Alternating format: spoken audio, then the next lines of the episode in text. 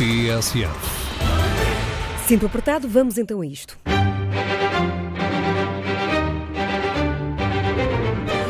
E começa aqui o GPS Belém até perto das 7 da tarde. A edição é de Judite Nese Souza.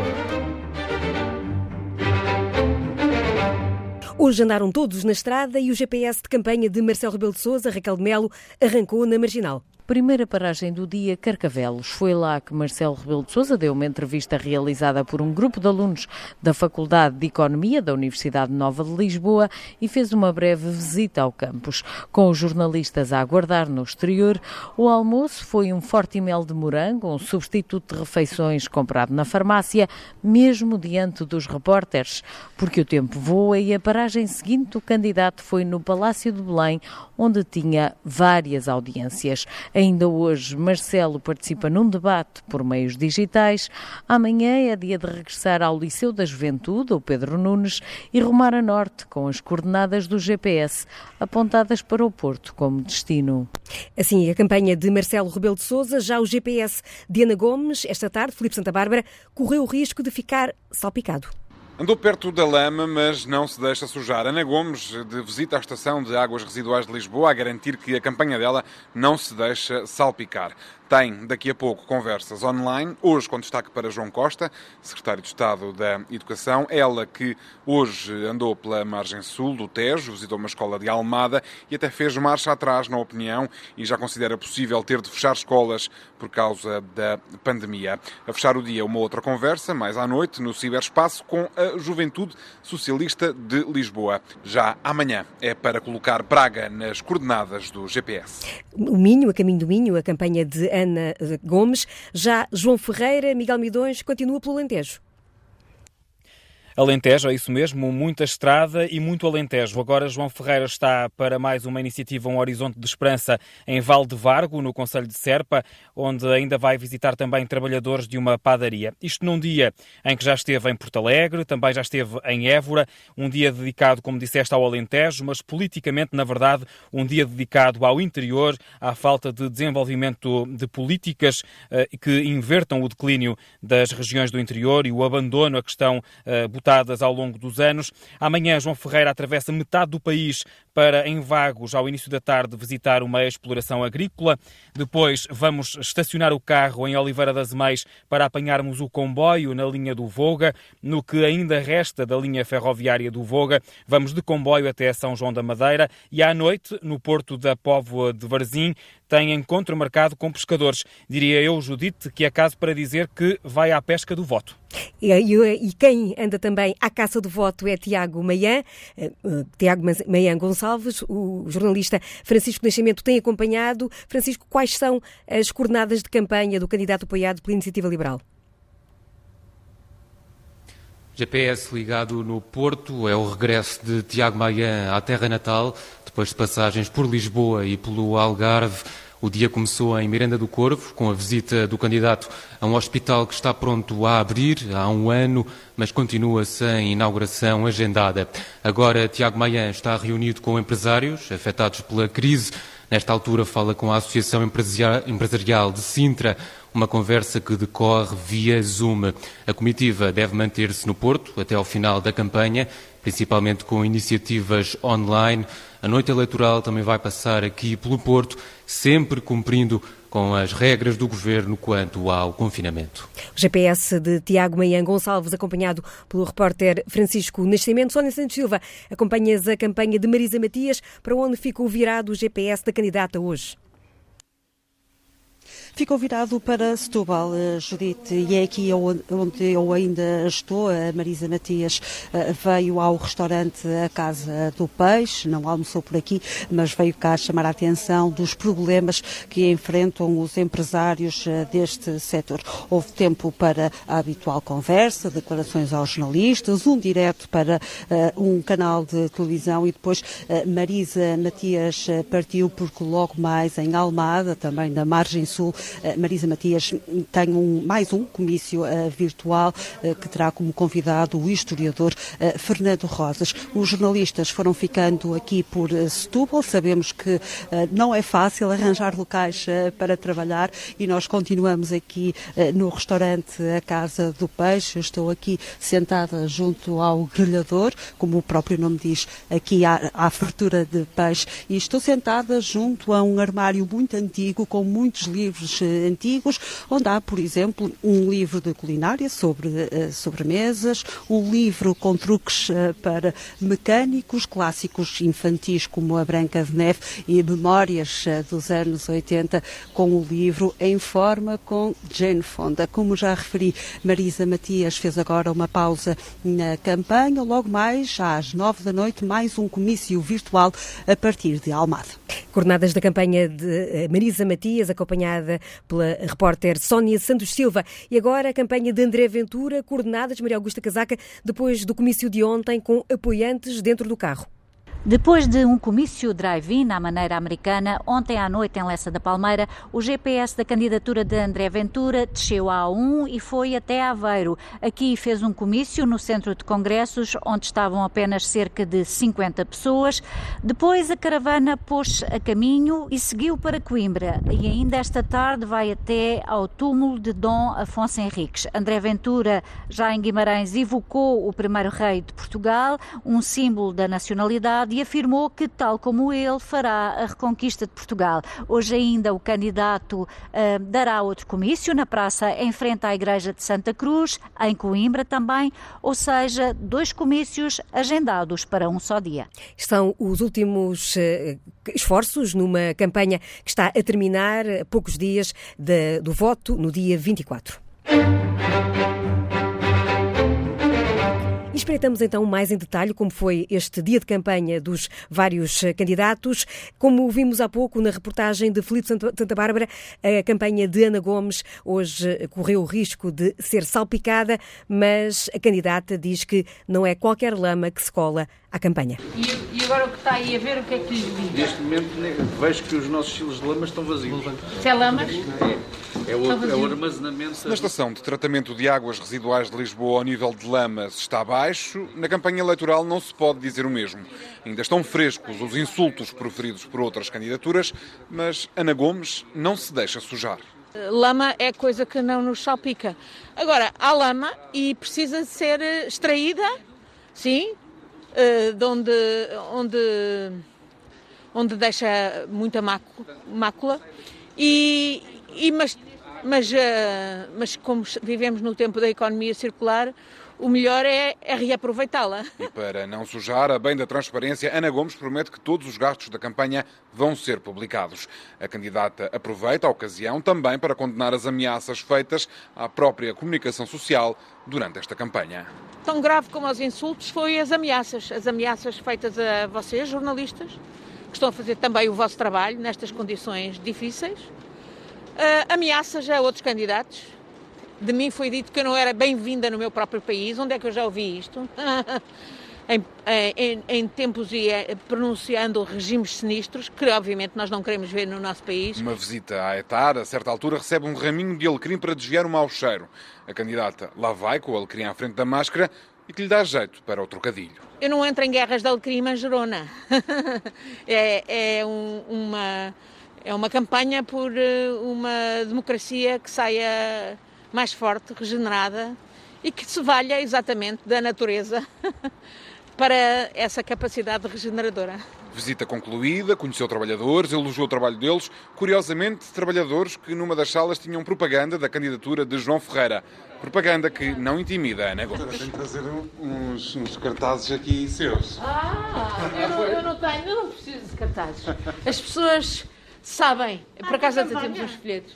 Por acaso até temos os folhetos. Muito bem. É bom. Faltam-nos outros, quer dizer, não é preciso virem os outros todos, mas faltam-nos os outros.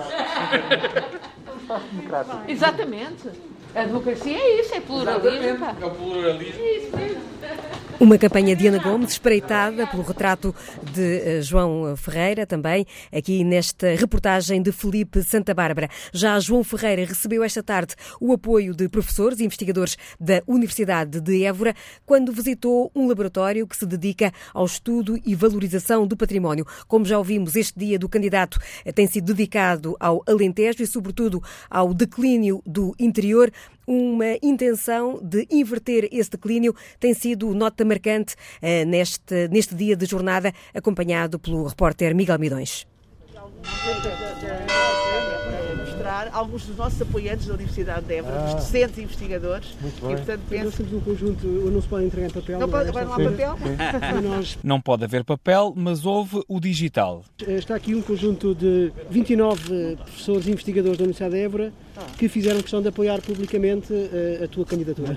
A visita ao Laboratório Hércules foi sem jornalistas para cumprir as normas da Direção-Geral de Saúde. À porta, o alerta da coesão territorial e económica que está por cumprir. O Presidente da República tem por missão defender, cumprir e fazer cumprir esses preceitos. E é preciso que isso aconteça não apenas depois da catástrofe que resulta do abandono a que estas zonas são votadas tantas vezes, mas que aconteça de preferência para prevenir a catástrofe, que essa presença seja mais regular e mais consequente. Em Évora, João Ferreira alertou para a necessidade de inverter o declínio do interior. É necessário alterar políticas e perceber o potencial deste território. Elas não estão condenadas, não têm nenhum tipo de, de, de feito estrutural permanente que as impeça de aproveitar os seus recursos e o seu potencial. Isto tem que ser integrado em políticas nacionais que valorizem desde logo a produção nacional, por conseguinte também as produções regionais, que se associem a essa valorização da produção nacional, tenho defendido algumas vezes, a um programa de substituição de importações por produção nacional. Combatendo assim o abandono rural, desenvolvendo a indústria local e criando condições de escoamento das produções. A ditadura das grandes superfícies é um bloqueio ao desenvolvimento e à afirmação da pequena e média produção. É necessário criar condições eh, logísticas, eh, de escoamento de produtos, mercados grossistas que permitam outro tipo de fluxos regionais de produtos que são de grande qualidade eh, e que podem substituir importações. É disso que o país precisa também. Empregos e serviços públicos de qualidade, assegurando a presença do Estado e invertendo o abandono destas regiões. Contra o declínio do interior, a campanha de João Ferreira, este dia, neste dia centrada no Alentejo. Já Marisa Matias esteve em Setúbal, onde foi constatar os efeitos da pandemia no setor da restauração. Ouviu queixas de quem se sente eh, uma espécie de parente pobre dos apoios que estão a ser distribuídos eh, pelo governo. A crise no setor dominou a primeira iniciativa do dia da campanha de Marisa Matias, reportagem de Sónia Santos Silva.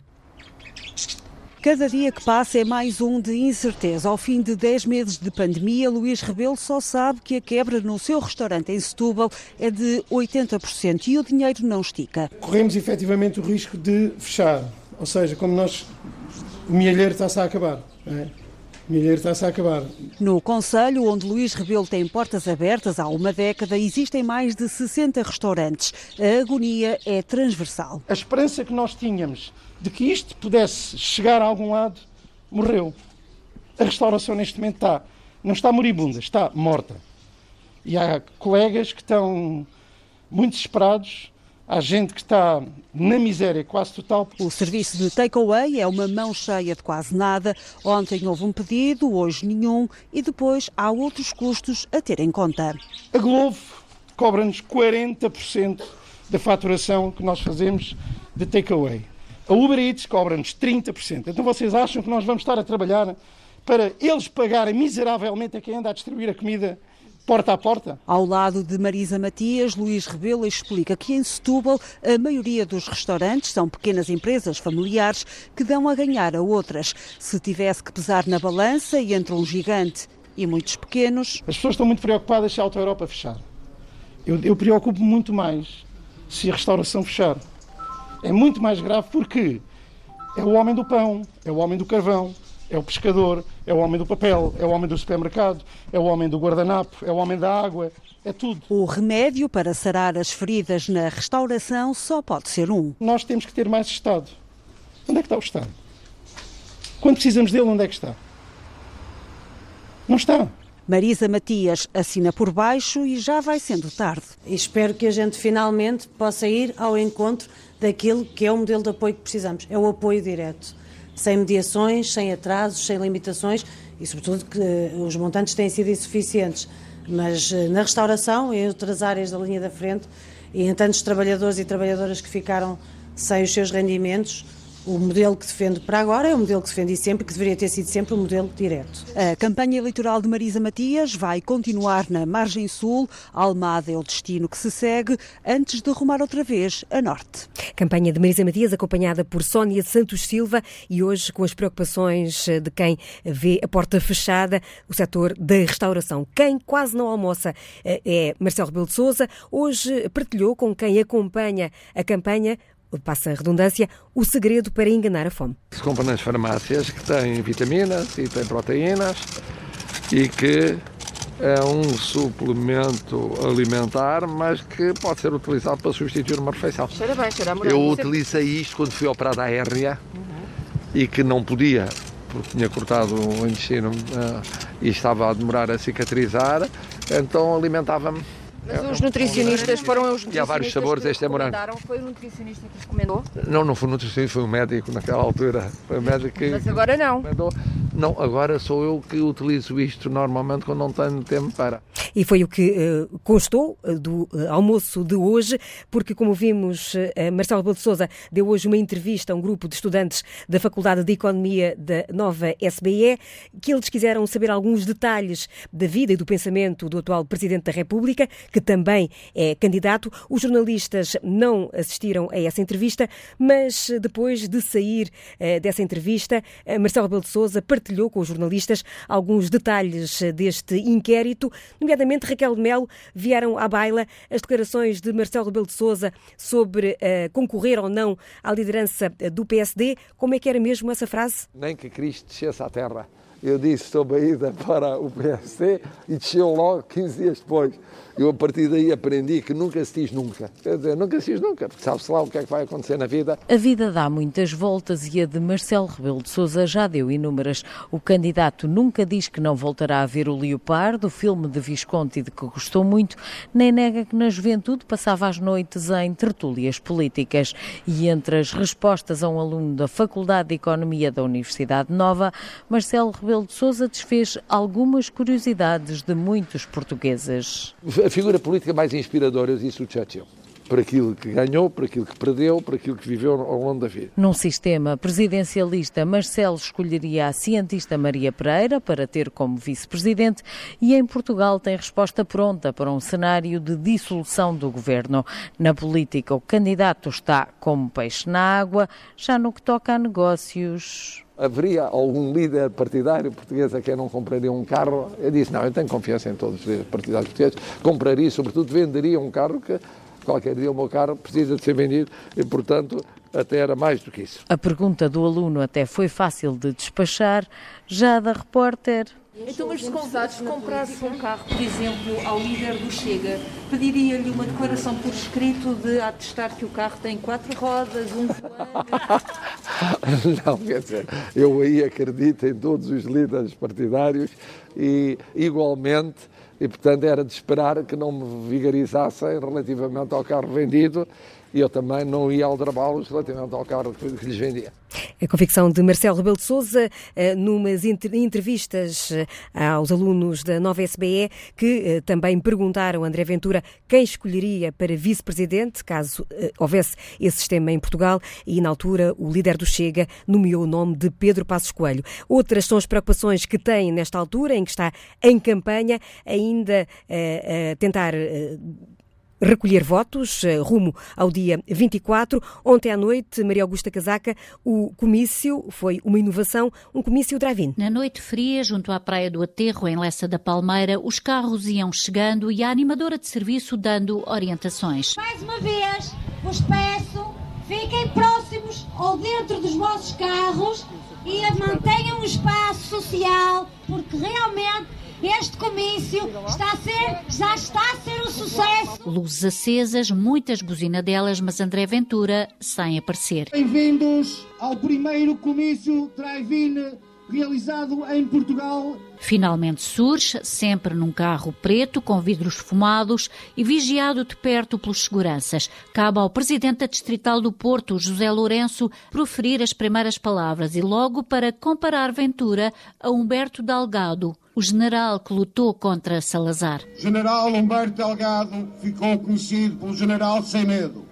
E André Ventura é feito da mesma massa não tem medo. E quando sobe ao palco, o candidato não se faz rugado e ensaia outra comparação. Eu não sei se sou o general Humberto Delgado, mas há uma coisa que sei: é que nesta cidade do Porto, nesta tão digna cidade do Porto, eu quero ser o herdeiro daquele enorme projeto de transformação que teve pelo nome de Francisco Sá Carneiro e é a ele que nos devemos hoje também prestar homenagem. Aos apoiantes que estavam presentes nos cerca de 150 carros que participaram neste comício drive-in, o candidato do Chega chamou-lhes o seu exército. Nós somos o exército popular português, porque é de nós que partirá a capacidade de regenerar este país. No comício não faltaram as habituais críticas, tanto a Ana Gomes como a Marcelo Rebelo de Sousa, a quem chama o presidente da esquerda.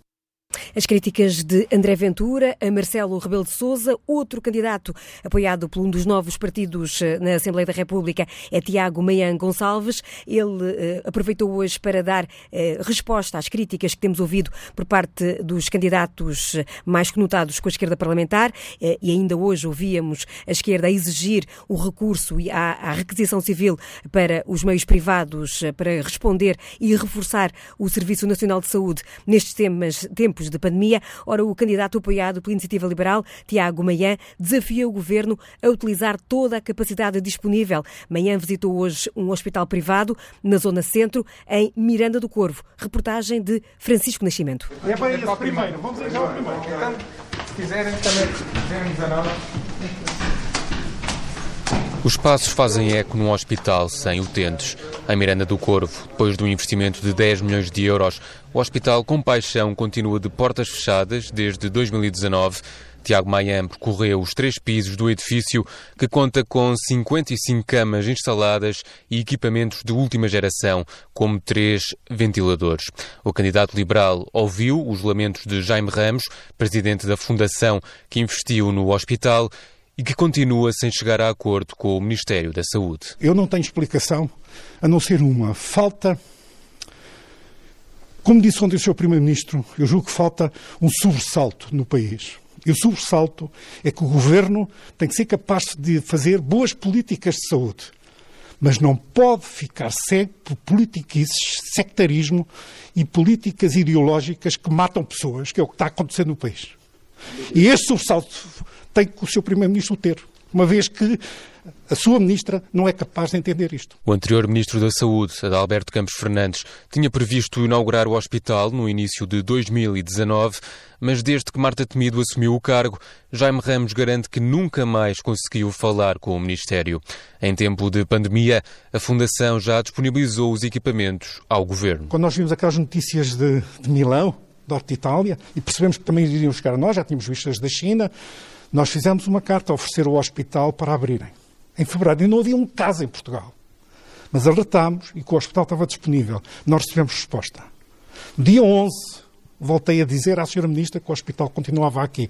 Não recebi resposta. Insisti no dia 18, ontem, e também não recebi resposta. Por isso, a razão porque não abre, tem que perguntar à Sra. Ministra. Os ventiladores do hospital já foram emprestados ao IPO de Coimbra durante um surto na região.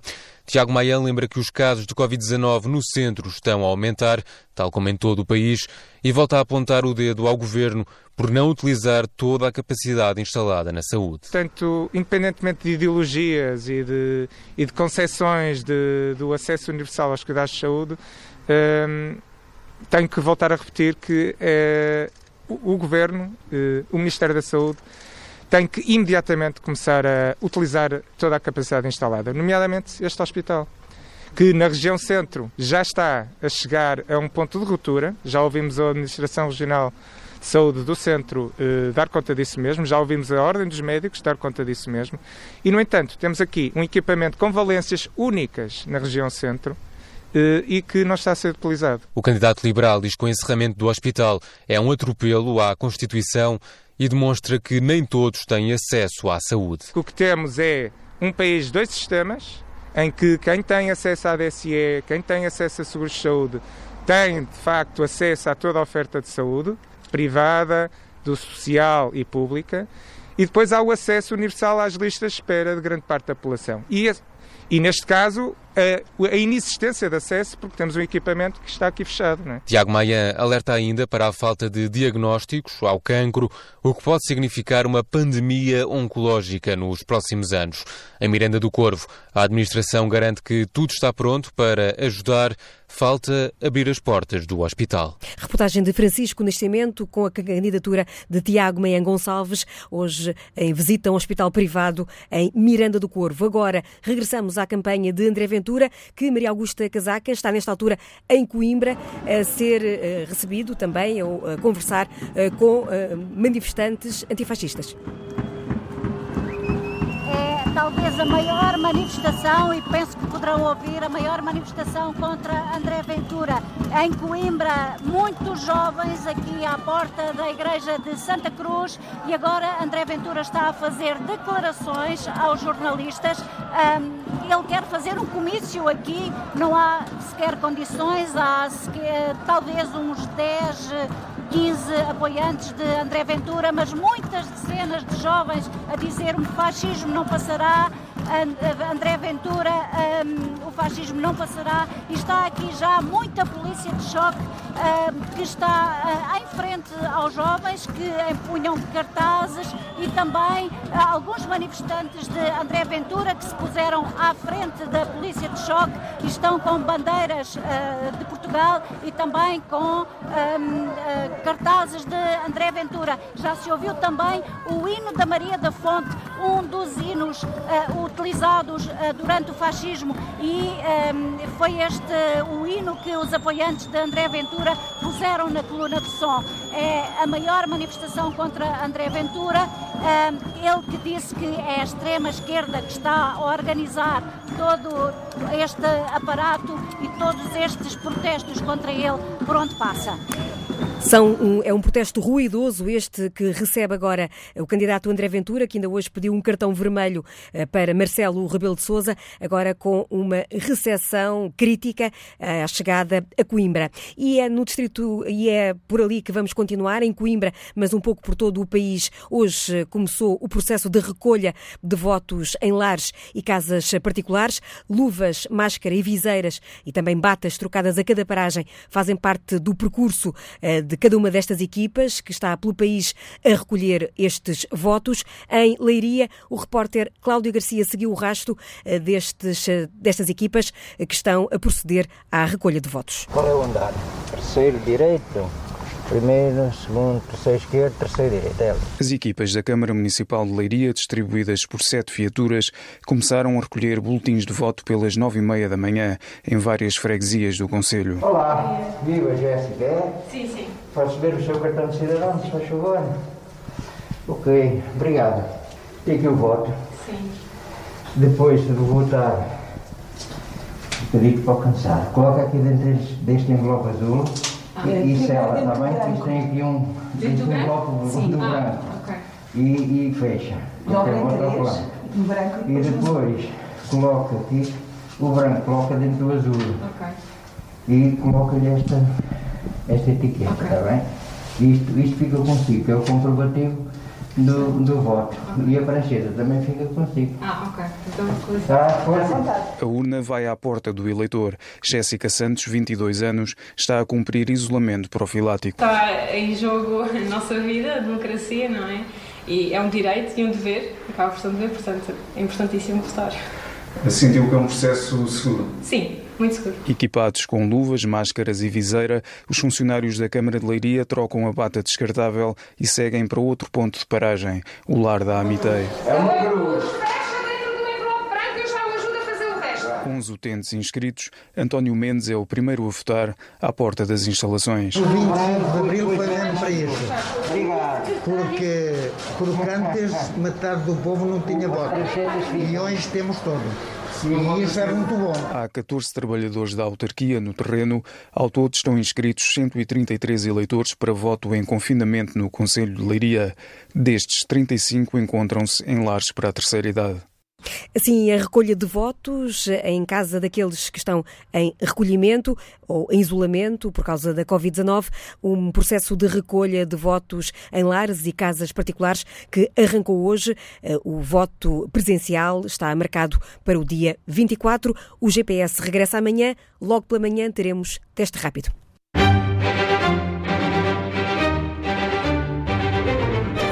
Teste rápido depois das nove e meia da manhã, o GPS Belém às seis da tarde. Edição é de Judite Nes e Souza.